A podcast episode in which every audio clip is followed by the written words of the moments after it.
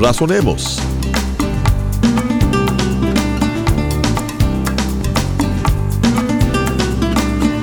Dios nos ha dado las pautas a seguir para vivir una vida centrada y llena de propósito. En este programa estaremos examinando la Biblia, que es la palabra de Dios escrita y que nos guía a la verdad y al conocimiento mismo de Dios.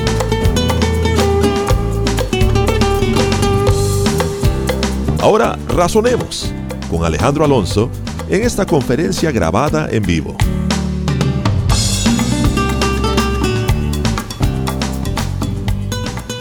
Juan 1.19. Ahora entramos en el punto en donde Juan el Bautista empieza su ministerio.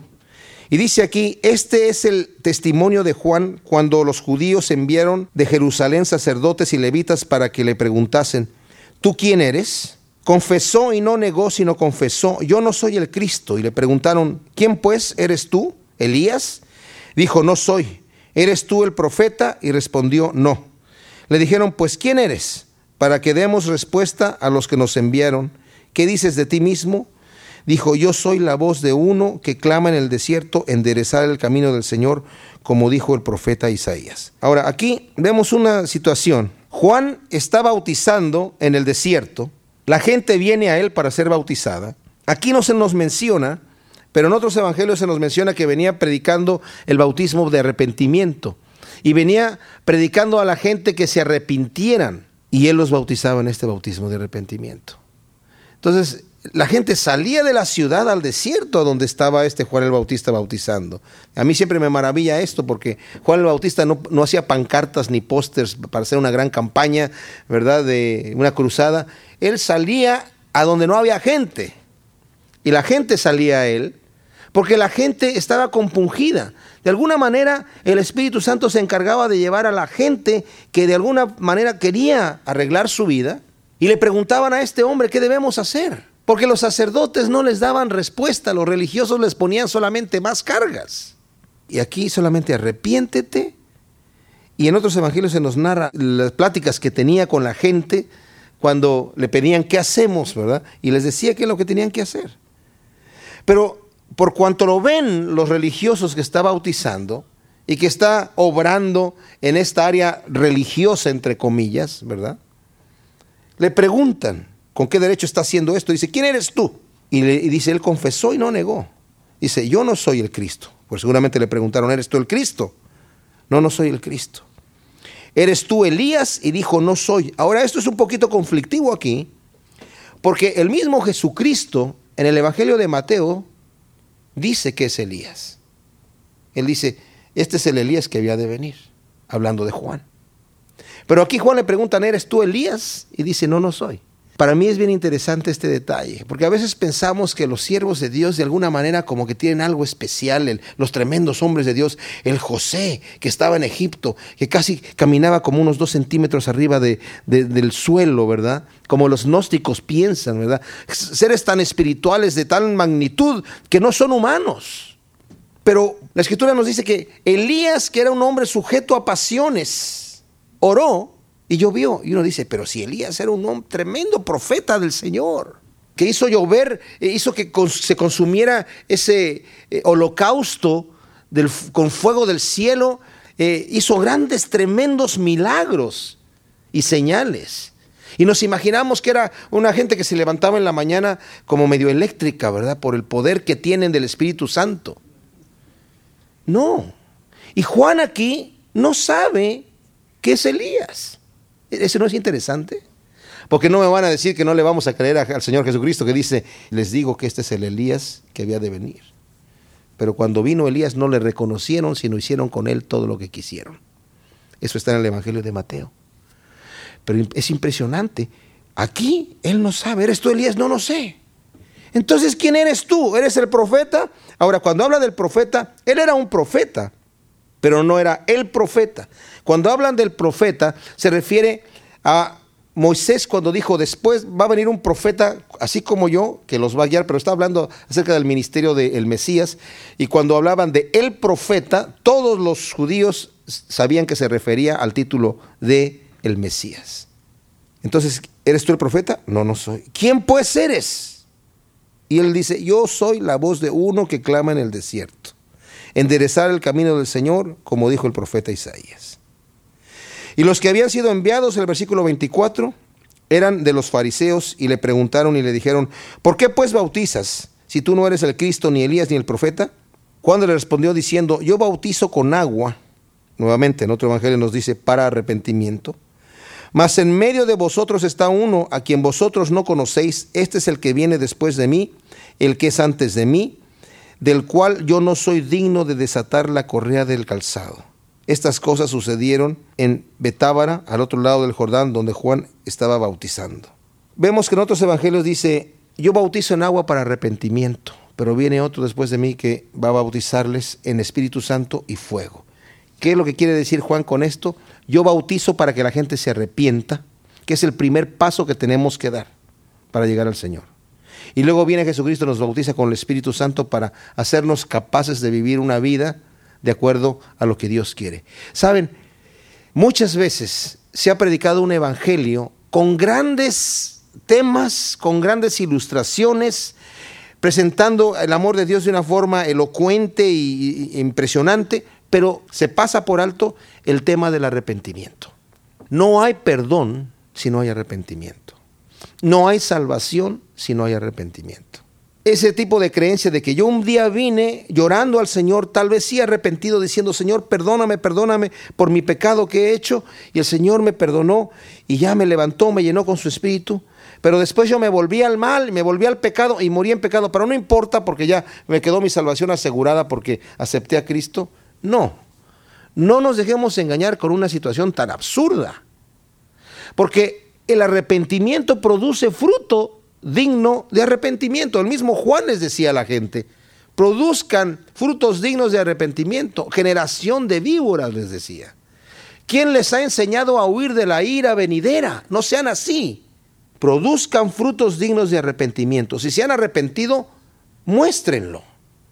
Si yo me he arrepentido de cometer un, mal en mi hogar y llego con mi esposa y le digo, ¿sabes qué? Esto que he hecho, me arrepiento de haberlo hecho. ¿Cómo va ella a saber si yo realmente me arrepentí o no? Si ya no lo vuelvo a hacer, quiere decir que me arrepentí. Y si lo vuelvo a hacer, quiere decir que no me arrepentí. Eso es así nada más. Uno se puede sentir mal por haberlo hecho. El remordimiento no es arrepentimiento. El arrepentimiento es ya no volverlo a hacer. Dice el Señor, si tu hermano viene contra ti y te pide que le perdones siete veces o setenta veces siete por la misma causa, perdónale. Sí, pero si mi hermano viene varias veces a pedirme perdón por el mismo pecado, ¿se habrá arrepentido mi hermano? Yo tengo que perdonarlo de cualquier manera, porque me viene a pedir perdón arrepentido. Pero un verdadero arrepentimiento tiene que producir fruto. Yo entiendo que hay debilidad, que hay una persona que puede decir, sinceramente me arrepiento de haber hecho este mal y por su debilidad caiga nuevamente. Entiendo que puede ser así. En la causa de cualquiera de nosotros, ¿verdad? Pero un arrepentimiento de cualquier manera tiene que venir a producir un fruto. Y sin este arrepentimiento, sin, o sea, pasamos por, por este detalle, no necesariamente de que uno tiene que ser bautizado en agua para que el Señor obre en su vida, yo no me voy a meter a discutir ese punto porque mucha gente lo ve como una situación opcional. Yo particularmente en mi vida no lo veo como opcional porque si Cristo dijo que lo debemos hacer, yo lo hago por obedecer al Señor y nada más por obedecer al Señor. No lo veo como una opción de que si lo hago o no lo hago, mm, ok. Sino, si lo dice que tengo que hacerlo, yo lo hago. Pero lo que sí es importante es que tiene que haber un arrepentimiento. El ladrón, mucha gente dice, el ladrón que estaba en la cruz no se pudo bautizar, pues sí, no se pudo bautizar, ¿verdad? Y murió y entró al cielo, porque el Señor le dijo, hoy estarás conmigo en el paraíso. Pero tuvo un arrepentimiento verdadero. ¿Y cómo sé que se arrepintió el ladrón? Porque le dijo a su compañero, nosotros estamos aquí porque nos merecemos esto. Hemos hecho un mal y nos merecemos esto. ¿Qué se merecían? ¿La cruz? ¿Quién sabe quién se merece la cruz? Pero él estaba ahí, remordido de lo que había hecho arrepentido. Y con la fe que tenía todavía se voltea a ver a este hombre que estaba moribundo, deshecho, casi irreconocible como ser humano, y le dice, Señor, acuérdate de mí cuando vengas en tu reino. ¿Verdad? Y le dice, de cierto estarás conmigo en el paraíso. Entonces, sin arrepentimiento no hay perdón. El siguiente día vio Juan a Jesús que venía a él y dijo, he aquí el Cordero de Dios que quita el pecado del mundo. Este es aquel de quien yo dije, después de mí viene un varón, el cual es antes de mí, porque era primero que yo. Yo no le conocía, mas para que fuese manifestado a Israel, por esto vine yo bautizando con agua. También dio Juan testimonio diciendo, vi al Espíritu que descendía del cielo como paloma y permaneció sobre él.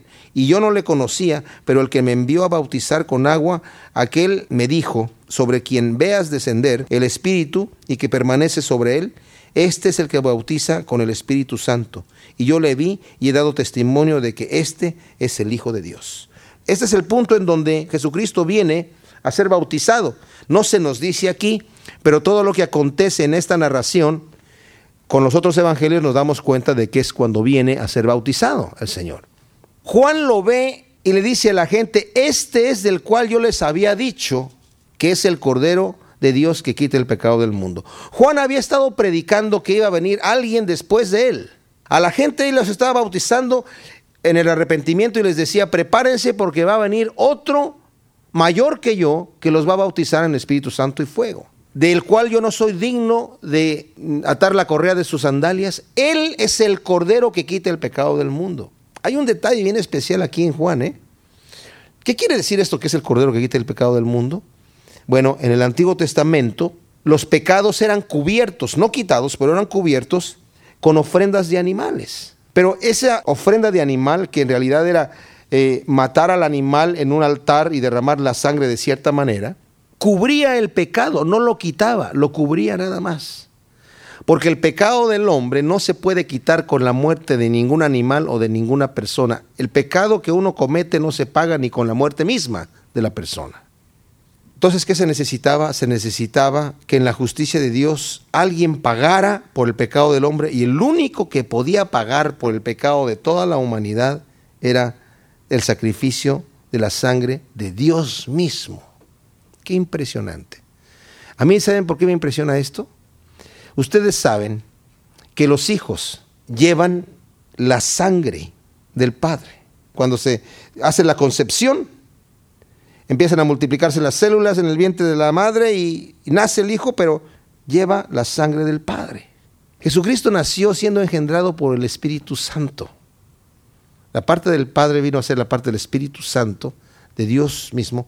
La sangre que tenía es la sangre del Padre, que fue derramado por nosotros para nuestro pecado. O sea que realmente cuando está diciendo aquí Juan, este es el Cordero de Dios que quita el pecado del mundo, este es el Hijo de Dios que lleva la sangre de Dios, que es el Cordero que va a ser sacrificado, ya lo está diciendo. Él es el Cordero que tiene que ir a morir por nuestro pecado y quita el pecado del mundo, con su muerte quita el pecado del mundo. No obstante, más adelante cuando Juan está en la cárcel, le viene la duda porque tenía la expectativa, como se creía en aquel entonces, de que el Mesías iba a venir a conquistar y a tomar posesión.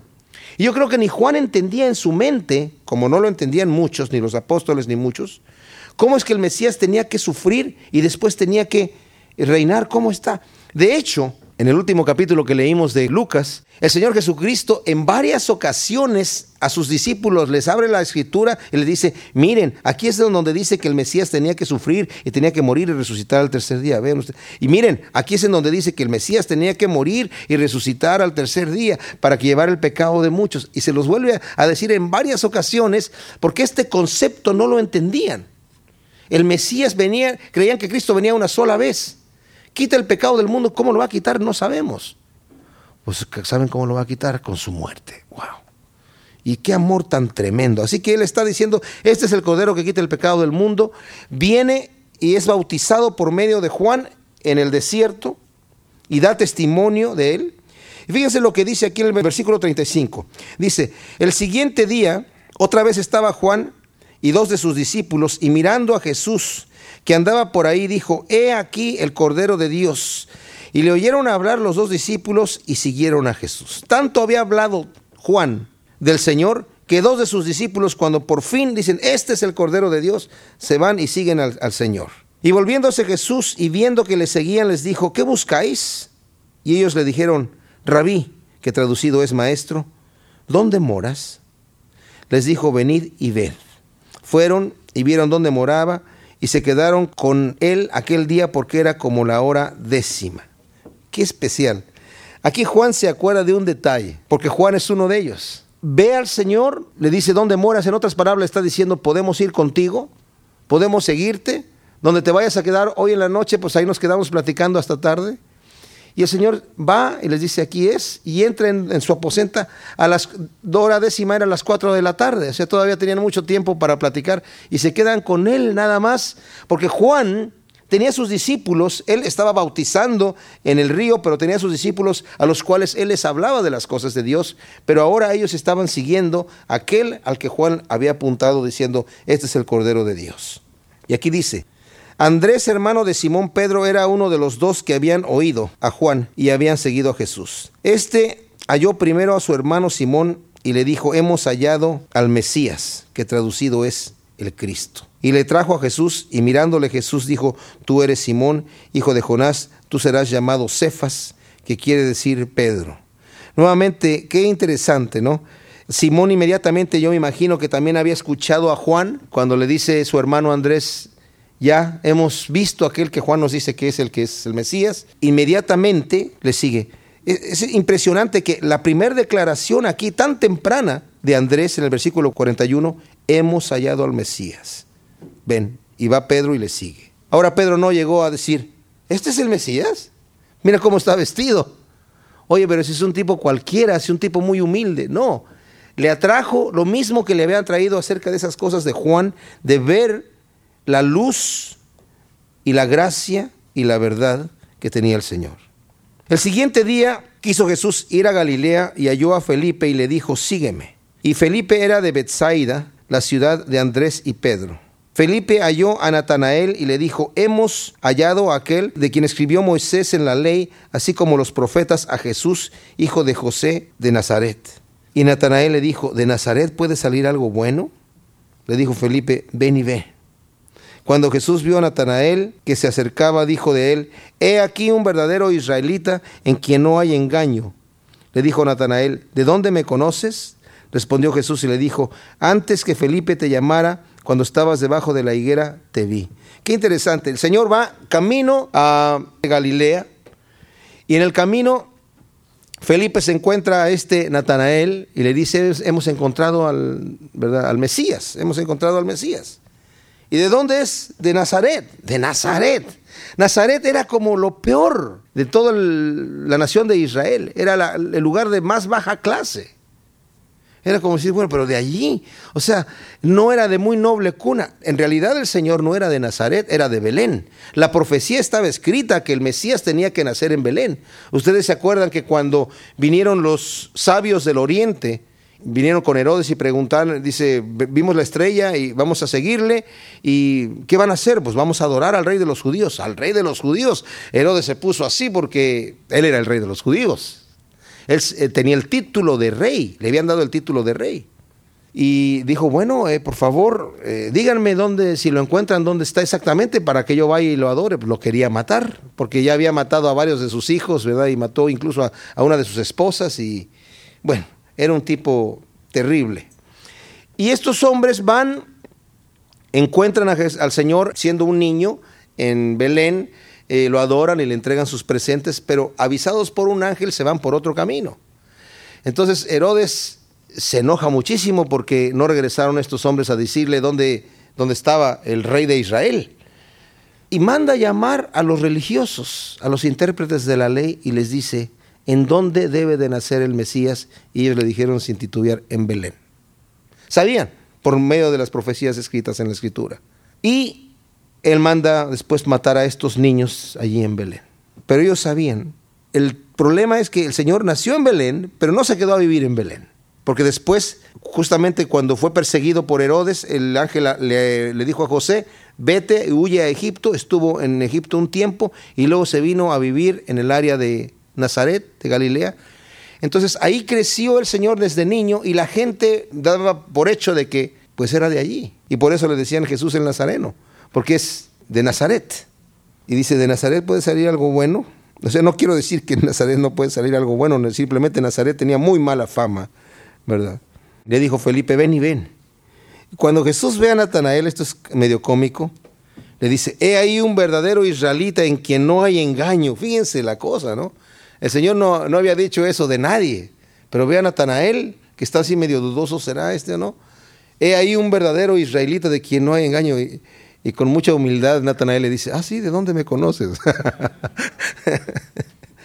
¿De dónde me conoces? Respondiendo Jesús le dijo, antes que Felipe te llamara cuando estabas debajo de la higuera, te vi. Respondiendo Natanael le dijo, Rabí, tú eres el Hijo de Dios, tú eres el Rey de Israel. Respondiendo Jesús le dijo, porque te dije, te vi debajo de la higuera, ¿crees? Cosas mayores que estas verás. Y le dijo, de cierto, de cierto os digo, de aquí en adelante veréis el cielo abierto y a los ángeles de Dios que suben y descienden sobre el Hijo del Hombre. Aquí hay una cosa muy especial que me maravilla, es la siguiente. Yo cuando conocí al Señor, no sé cuántos de ustedes saben, alguien me dejó una Biblia en mi casa, la persona que dejó la Biblia no era cristiano, yo era muy místico, me estaba interesado en todas las cosas que olieran a religión y todo esto y pues me interesé. Jamás en mi vida había tomado una Biblia. En mi casa no había una Biblia. Yo no sabía lo que decía ni sabía de qué se trataba. Entonces empecé a leer desde el Génesis. Después alguien me dijo que debía leer el Nuevo Testamento, que tampoco era un cristiano, pero cuando empecé a leer el Nuevo Testamento, me enganché inmediatamente. Me enamoré del Señor, pero inmediatamente. Y no podía dejar de leer la Biblia, el Nuevo Testamento. Le dije a mi abuela, y le dice, oye, estoy leyendo la Biblia, es impresionante. Y me dice, mira, te voy a regalar una Biblia que me regaló una eh, amiga evangélica protestante y me regaló un Nuevo Testamento. Y como era viejito y de cuero, pues me gustó más. Entonces empecé a leer solamente el puro Nuevo Testamento. Me enamoré de Jesucristo inmediatamente. ¿Y saben qué pensé? La gente si sabe esto, todo mundo va a caer de rodillas enamorado de Jesucristo. Yo pensé que lo único que necesitaban era información. Y me llevé la sorpresa que la mayoría de mis amigos me rechazaron violentamente con argumentos realmente tontos, absurdos. Yo me quedé sorprendido. O sea, algunos, los muy pocos, como que abrieron un ojo o el otro, algunos se interesaron, pero no era como yo pensé que iba a ser, que la gente iba a decir, wow, oye, esto es lo que hemos andado buscando, aquí está, oye, qué tremendo. Yo me enganché y me enamoré del Señor inmediatamente.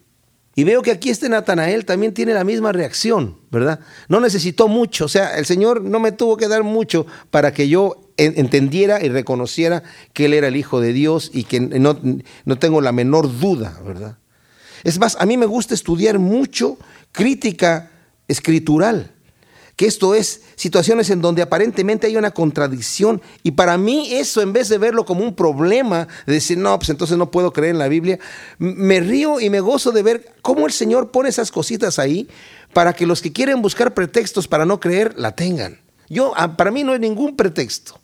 Para mí son detalles que Dios ha dejado allí. Como el mismo detalle que nos utiliza a nosotros para dar el mensaje. Somos torpes para hablar. Yo estoy ahora dando un estudio bien torpe acerca del primer capítulo de Juan. Pero saben, si un ángel bajara aquí, o el, Señor mismo, hablar de estas cosas, nos quedaríamos todos sorprendidísimos, ¿verdad? Pero ¿por qué permite esto? Para, justamente para eso, para que la persona que tenga fe, su fe se afirme más y la persona que dice, no, esto está, es totalmente absurdo, se dé la media vuelta y siga adelante. Aquí Natanael, con, solamente con que le dijo al Señor, he ahí un verdadero israelita del cual no hay engaño, y dice, ¿y de dónde me conoces? Cuando te vi debajo de la higuera, antes que Felipe llegara, ahí te vi. Y saben, miren lo que le dice Natanael. Le dice, Rabí, tú eres el Hijo de Dios, tú eres el Rey de Israel, tú eres el Mesías. O sea, ya lo declaró en ese momento. Es lo único que tuvo que escuchar. El Señor le dijo, yo, yo te vi desde antes que llegara Felipe. Y fue todo. Gente que vio resucitar muertos, eh, multiplicación de panes, sanidades de enfermos, ciegos recibir la vista, mudos hablar. Ah, se iban ahí sacudiendo la cabeza diciendo, no sé si viene esto de Dios, a lo mejor es de algún tipo de, hechizo, a lo mejor una situación que no, que no, no corresponde. Qué terrible, ¿no? Pero en el caso de Natanael, pues fue así y ojalá ¿verdad? Que sea también en el caso de muchos. Como dice también, el Señor le dijo a, a todos los discípulos, bienaventurado al que sin ver ha creído, ¿verdad? Oremos. Padre, te damos gracias por tu palabra, Señor. Te pedimos que nos ayudes a todo esto que hemos aprendido, Padre, guardarlo en nuestro corazón para recordar la luz que tú nos has dado, Señor, la gracia que tú nos has dado y poder también en estas fechas, Señor, en que celebramos la Navidad, también poder ser nosotros luz en nuestras casas, Señor, en nuestros parientes. Ayúdanos, Señor, a realmente representarte como tú eres, Señor, en el nombre de Cristo Jesús. Amén.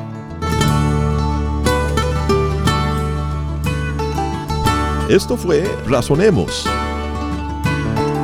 Para solicitar copias de las enseñanzas de Alejandro Alonso, por favor escríbanos al correo electrónico razonemos@yahoo.com o al programa Razonemos, PO Box 1063, Murrieta, California 92564.